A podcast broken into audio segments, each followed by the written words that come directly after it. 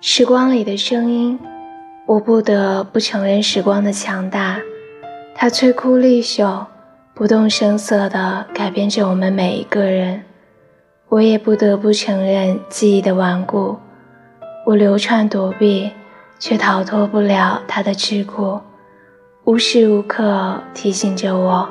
这个人曾在我心上驻扎过。青春就像一场豪华盛大的梦，尽管曲折漫长，但梦便是梦，终有结束醒来的一天。美好的、残酷的、快乐的、悲伤的、迷离的、激烈的，最终都会被闹钟叫醒，随清晨的那缕阳光，